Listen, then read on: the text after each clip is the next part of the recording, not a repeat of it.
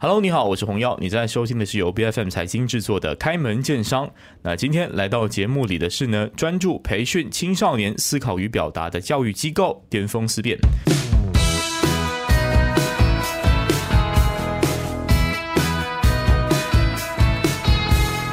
那今天访问这家企业呢，其实我是有一点点的私心的哈，因为这家企业的班底呢，其实都是我所在的这个圈子啊，辩论圈的朋友。那这里也可以跟各位听众分享呢，这个马来西亚辩论人啊，想要以这个教导经济辩论来创业这件事情呢，其实可以说是前仆后继啊。但大部分的这个企业或机构呢，都很难维系哈，更多都是一些个体户在教啊，他们会到一些学校的辩论队呢教辩论啊，但更多的时候呢，他们做这个教练的角色啊，很多人也只是这个业余或者是说呃一个情怀去做，根本不是以这个商业的角度去思考这个问题。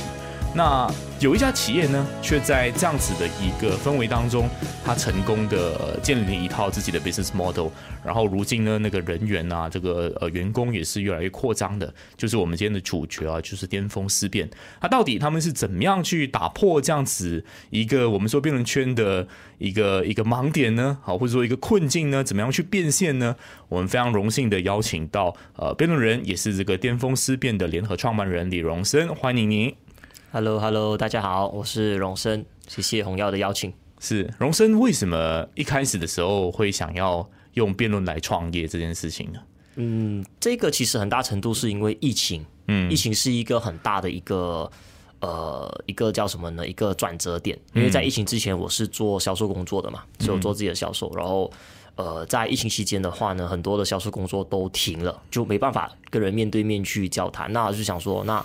呃，我剩下的唯一的技能就是辩论，嗯，那我为什么不试看用辩论作为一个呃一个一个尝试这样子？刚好又碰到那个呃圆梦工厂哦的一个创业比赛，嗯，那我就是呃和几个朋友啊就一起拿我们的想法去这圆梦工厂当中去呃实验看看验证看。当然，我们现在的形式跟当时候的当时候显得很幼稚啊，整个东西啊，不过那是一个起点，就是疫情。然后加上我会辩论，那呃就试看这样子线上的方式来教啊，慢慢的就开始发展到现在这样子。是，那其实跟各位听众报告一下，这个荣生是很厉害的辩手，是马来亚大学的前辩手，也是拿过很多这个国际跟国内的冠军哈。这广告费待会儿可以这个私一下给我。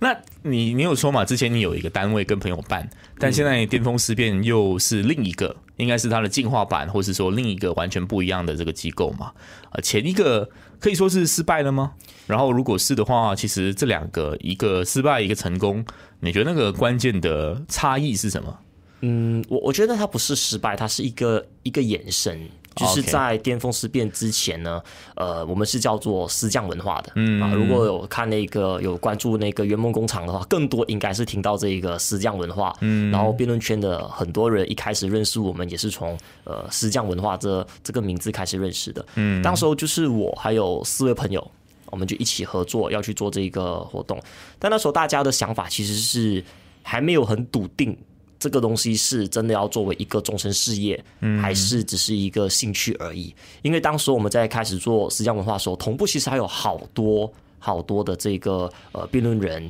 也有开创好几个辩论的这种组织团体啊，然后也在做这种辩论的活动，大家都比较是兴趣导向的在做这件事情，所以我们当时也就是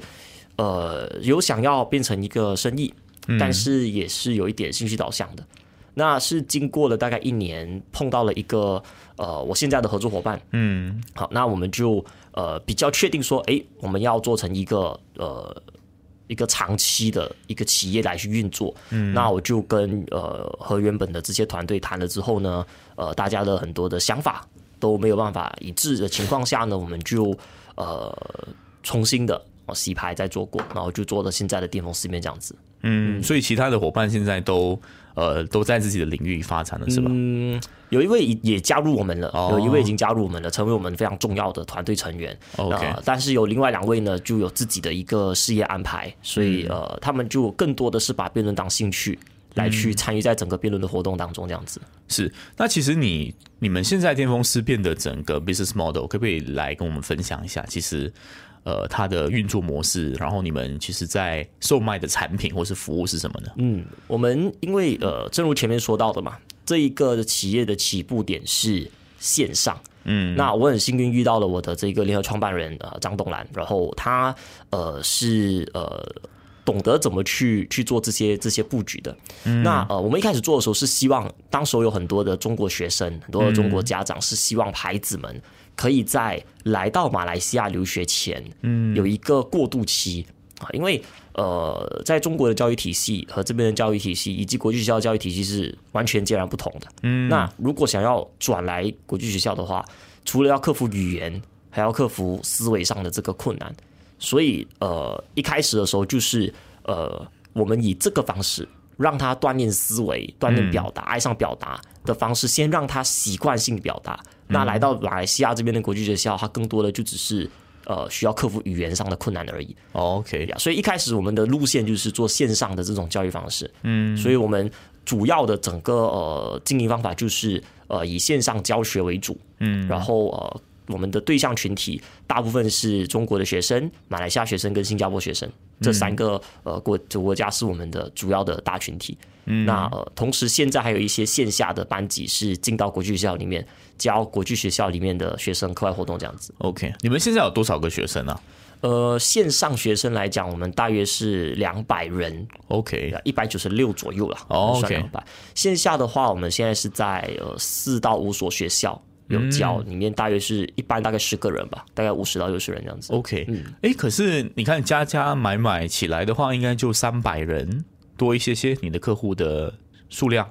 我应该没有差不多，差不多五两百六这样子吧。呃，老实说，这个人不算少，但是也其实没有到太多，但是却可以支撑起。整个团队，你们现在团队应该有六七人嘛，对不对？嗯，我们的老师如果是全职加兼职的话，我们有大概十一个人。哦，OK OK。然后我们的助理团队大概是六人左右，所以算到来整个团队大概是十七、十八人这样子的一个团队。这个数字其实是相当，也意味着你们其实是走一个比较高单价的一个路线。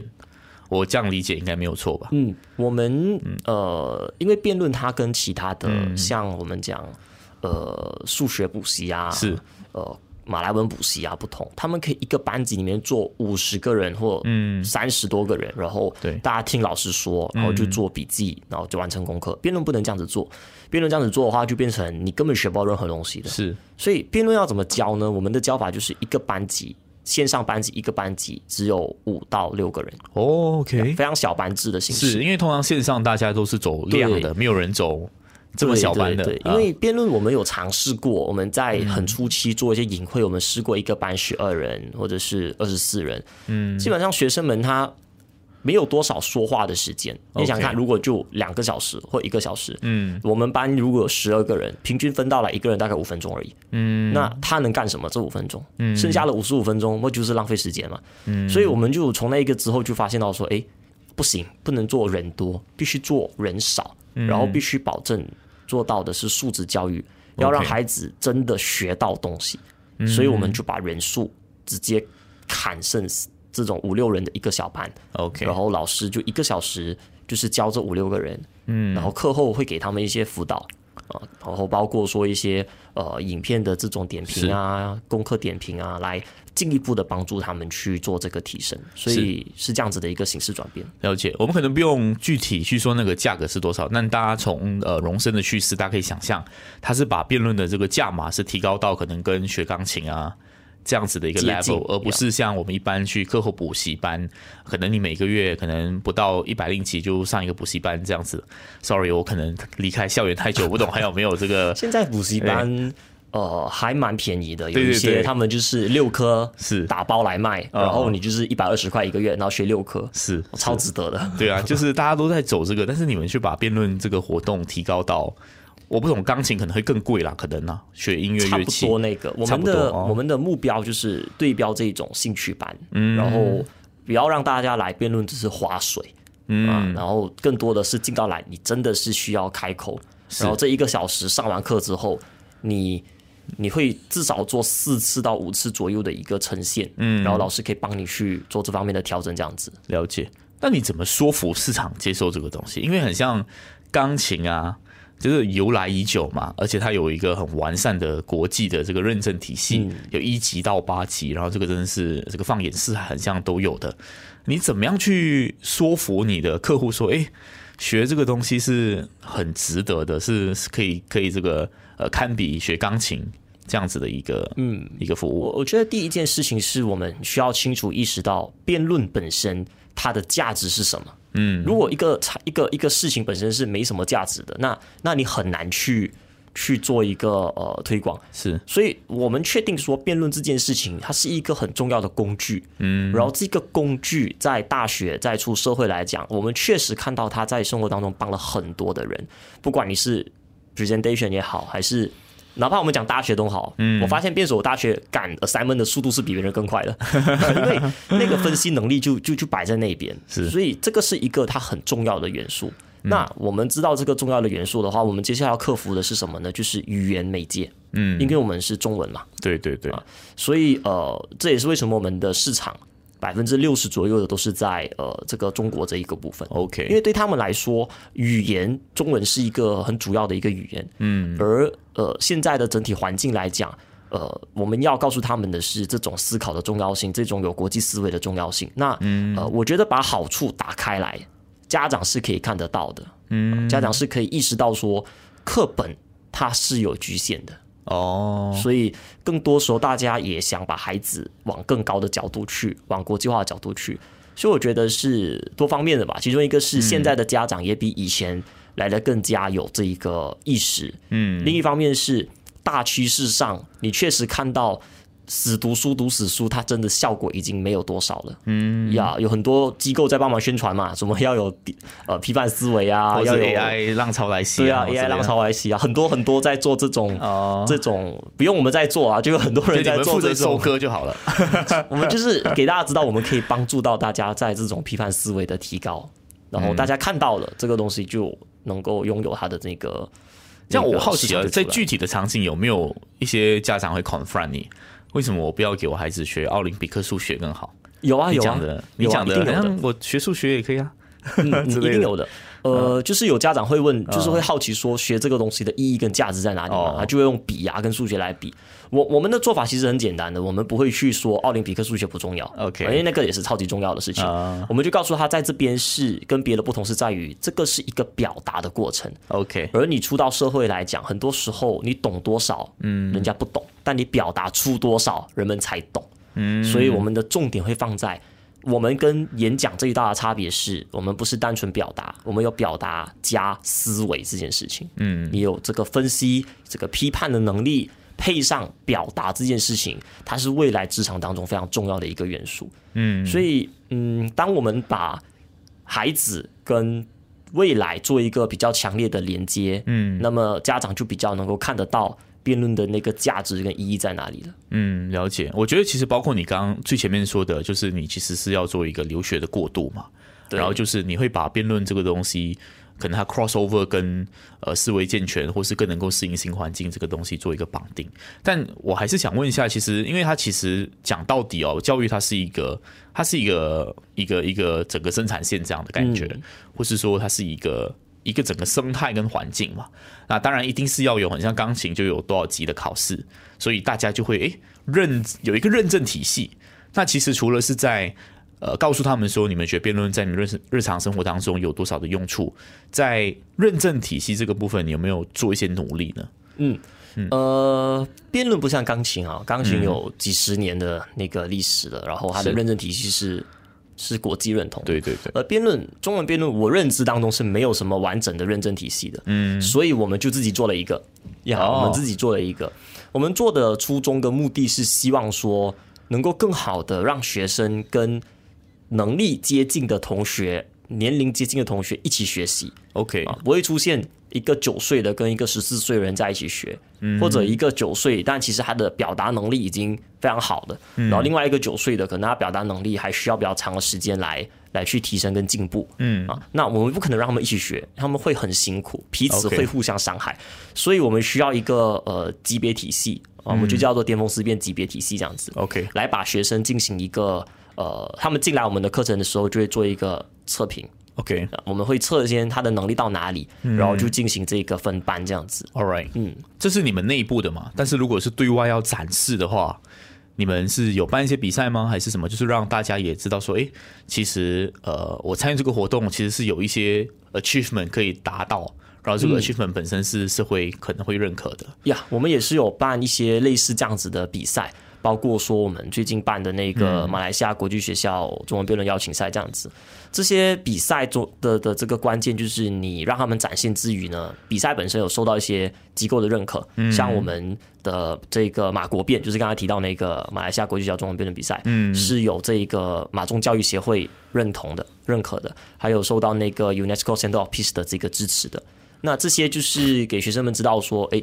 呃，就是认可这个辩论这项活动，那这份证书本身的含金量就会相对的高一点，那对他们升学来讲会是一个很大的帮助。OK，呀那其实你们有没有？因为其实本地的辩论圈的发展也是挺挺成熟啊。对，非常的成熟。但是会你会不会觉得，其实国际学校这一块还是相对来说比较不成熟，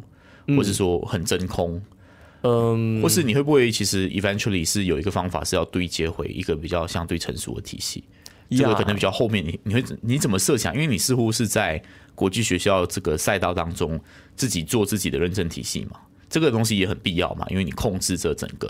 quality control 或是那个认证的那个发放权。嗯，但对接回的这个面向，你的想法是什么？呀我们我们现在是这样子，就是呃，国际学校来讲，嗯、因为我们两个路线嘛，我们一个是线上教学，一个是国际学校嘛，啊、那呃，国际学校这个部分来讲，它确实是很空白的。嗯，现在来讲，因为如果亚像红妖你也懂嘛，打比赛你很少听到什么国际学校的一些参与这样子。对对对，所以是这一两年我们才开始带一些国际学校出来比赛嗯呀。呃，我我希望的目标哦，最希望的目标其实是呃，国际学校能够能够跟得上这里的国中、读中的整体的辩论水平，因为我们的、呃马来西亚国中跟读中的整体的辩论水平真的是很高，在在国际上来讲也是非常出名的，有好几所是是国际上非常知名的这个中学，嗯，所以我的目标是希望能够能够赶上。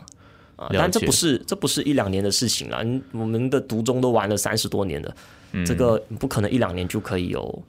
有一个完整的体系，嗯，让它可以自行的运作。那我希望的是有更多的人进到来这个国际学校这边，来把整个东西做起来。明白。那我们聊完整个这个认证体系，包括你的一些怎么样去把这个需求做起来之余呢，我们刚刚也有提到说，你们其实是走一个高数字，就连线上班都是限制六人，这个就很违反我一般上线上班的这个想象哦。这样师资的部分，其实你们会面临难题吗？呀、我们、我们因为哦你从刚才的介绍大概能知道，我们最大的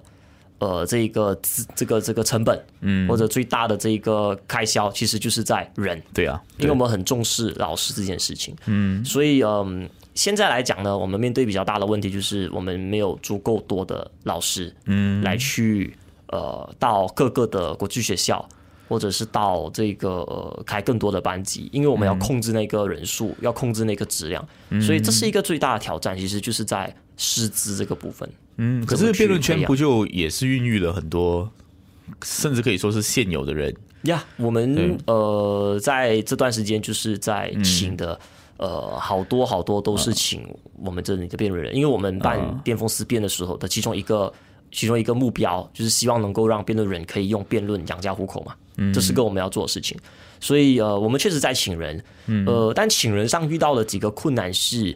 不是说你会辩论，你就可以教辩论了，OK，这这是两个概念嘛？是是是，然后第二个是你会教辩论，不代表你喜欢小孩子，嗯，因为我们教的对象不是我们马来西亚的中学生是三十五岁这一种，嗯，我们线上班级的孩子是八岁的，哦，九岁的，OK，是你需要很多的耐心去跟他们沟通，嗯，然后你要真的很喜欢小孩子。啊，不然你教起来你会吐血。啊！他们的、他们很多时候一些表现是真的很小孩子的表现，哦，所以你你你需要找到符合这两个部分的，嗯，然后第三件事情是我们因为打造的是一个素质教育，打造的是一个是。比较比较呃比较精英的这种教育方式的话，我们对辩手的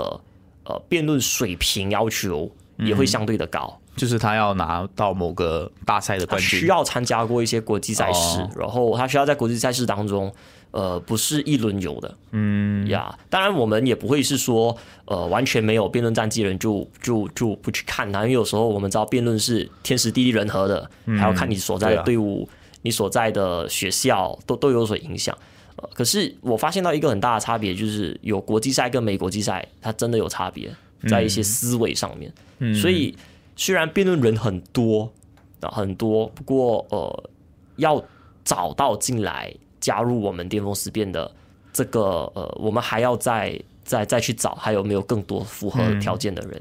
我我我我，这个当然我我没有一个立场可以 comment，但是我想可能这个东西是阶段的问题，是吧？就现在可能还是需要更多的所谓的很明星的导师加入，但可能如果发展的真的很大了，那可能也可以。拿一些可能战绩上没有那么好，是吗？还是不对？我们就是数字。呃，我们目前的想法是我们一直对外用的词叫做金牌导师。哦，呀，我我们我们很看重的就是导师这一块的这个质量了。OK，呀，因为如果说那个导师没有一定的这个嗯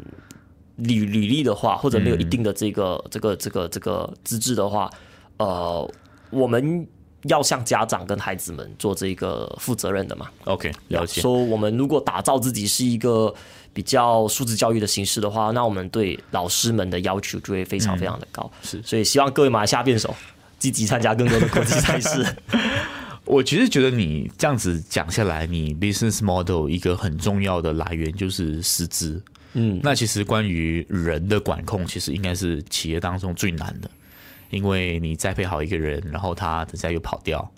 或是他又另谋高就，所以很像可能我举我我举海底捞做例子，他们可能在每个人进入这个做店家的时候，从服务员，然后他们总会给他们一个店长梦，你只要够厉害，只要够勤力，你就可以变店长，然后可以带自己的人，他总有这样的一个体系。那我想你应该也有在思考。在尤其是面临师资很短缺的状况之后，怎么留人的问题？因为这是一个很新的领域嘛。我觉得参与的人他可能会去思考的是：因为我我加入巅峰思辨之后做表达教育，可是巅峰思变垄断哎，那我要去哪里呢？之后之后我要我唯一有的，如果想在这个圈子走的话，我就要去自己创一个，还是怎么样？所以你是怎么样让大家员工有一个长久跟着你们企业的那个想法呢？这个东西，呃，坦白说，我们在初期是没有想这么多的啊。初期我们就是想，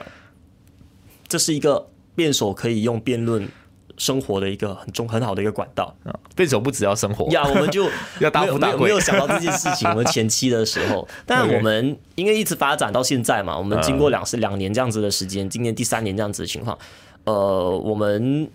确实受到了很多的关注，然后呃，我们也在请人的时候遇到一个问题，就是我们有想要请一些真的是很好的辩手，他就是读法律系的，我们想请他很好，他真的非常的优秀，呃，可是有一个问题直接问倒我们了，就是。那我们的晋升途径是怎么样啊？因为不像律师很明确嘛，junior，然后 senior，对啊，每一年都会随着你的资历一直做得好，就可以往这个 partner，然后 partner 还有再分什么 senior partner 之之类的，equity partner 之类的，有一个比较完整的一套东西在那边。但坦白讲，辩论我们没有多少的参照对象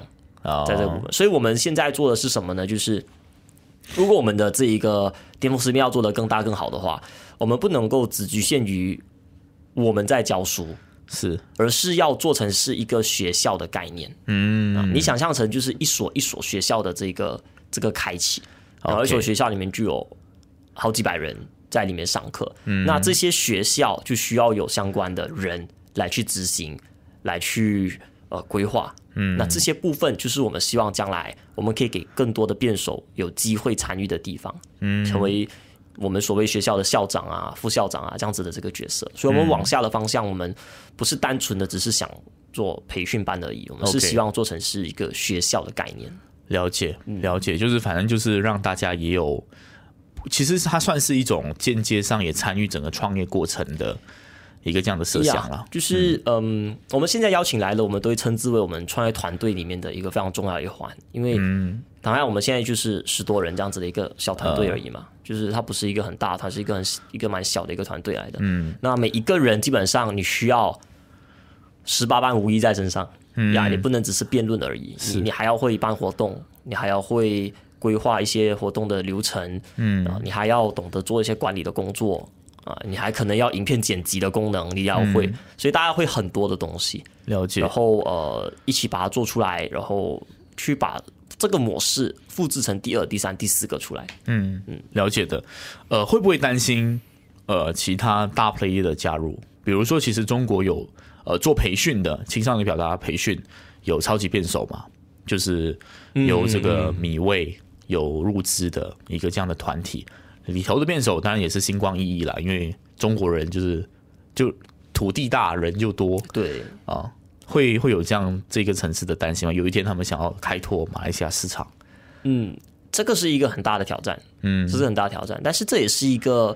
呃对整体。辩论环境来讲是非常好的一件事情，嗯，因为其实现在国际学校当中已经有越来越多的中国人来这边读书，然后有很多的华小生进到国际学校，坦白讲是做不完的，嗯，是做不完的。然后，呃，我们也需要有不同的人进到来，然后给到我们不同的想法。好像我们现在也是有蛮多在中国做的时候，会去看其他企业是怎么做的，是，然后我们可以从中去去去去进步自己的整个产业这样子。所以有大大 player 进来，呀，这是一个很大的挑战。嗯，我们就努力让自己变得更大更强，所有的能够互相呀互相抗衡也好啊。OK，好，就是反正就是竞争有好有坏。但前提是肯定的，你只要不要给人家挤下来，就是好胜利。对，所以我们要想办法先把自己也变得变大变强嘛。那样的话，他来我们也不用到太担心。嗯，好的。呃，其实最后一个问题，我我觉得可能这个阶段问有点为时过早，但是我也是想了解一下，就是因为现在所有的这个方向都是在教育，可能国际呃学校的学生应该都是中小学吧，比较青少年的培训。其实有没有想要把这个这个手伸到更广的地方呢？比如说成人的表达培训等等的。嗯，我们的企业的专业，呃，我们的老师团队大部分都是对小学生跟中学生有这个。培训能力的老师，嗯，因为他说的语言体系是不一样的。你跟小孩子说话，你跟大人说话，那是不同的东西。啊，你不可能跟大人讲说储钱的好处是可以买糖果，那可是另外一个故事。所以，所以呃，我们目前来讲，我们的能力啊，这是我们能力来讲呢，是做把小学跟中学做好。嗯，未来会不会真的往大人的角度去？会不会往这种所谓的社会人设角度去？嗯，呃，有提上我们的议程。但不会是这一年二零二三年发生的事情了。了解，可能二零二四年、二零二五年不知道。但我们现在专注的就是把国际学校和线上中小学生的这个课程做好。嗯，据了解也是这个需求多过供应。也好，我们欢迎各位如果有兴趣想要来这里教书的辩论人啊，投履历。OK，好，那今天非常谢谢荣生来到我们节目当中分享哈。巅峰思辨是如何找到一席之地，在这个市场当中，诶，真的是有一个辩论企业能够越做越强的这样子的一个经营模式。非常谢谢你的到来，好，谢谢大家，谢谢。开门见山是 B F N 财经制作的节目，你可以在财经的官网财经动脉 B F N 动脉，或是最新版本的 B F N A P P 以及各大的播客平台收听到我们的节目。这个节目每周一、周二、周四早上十点准时更新。开门见山，我们下期见。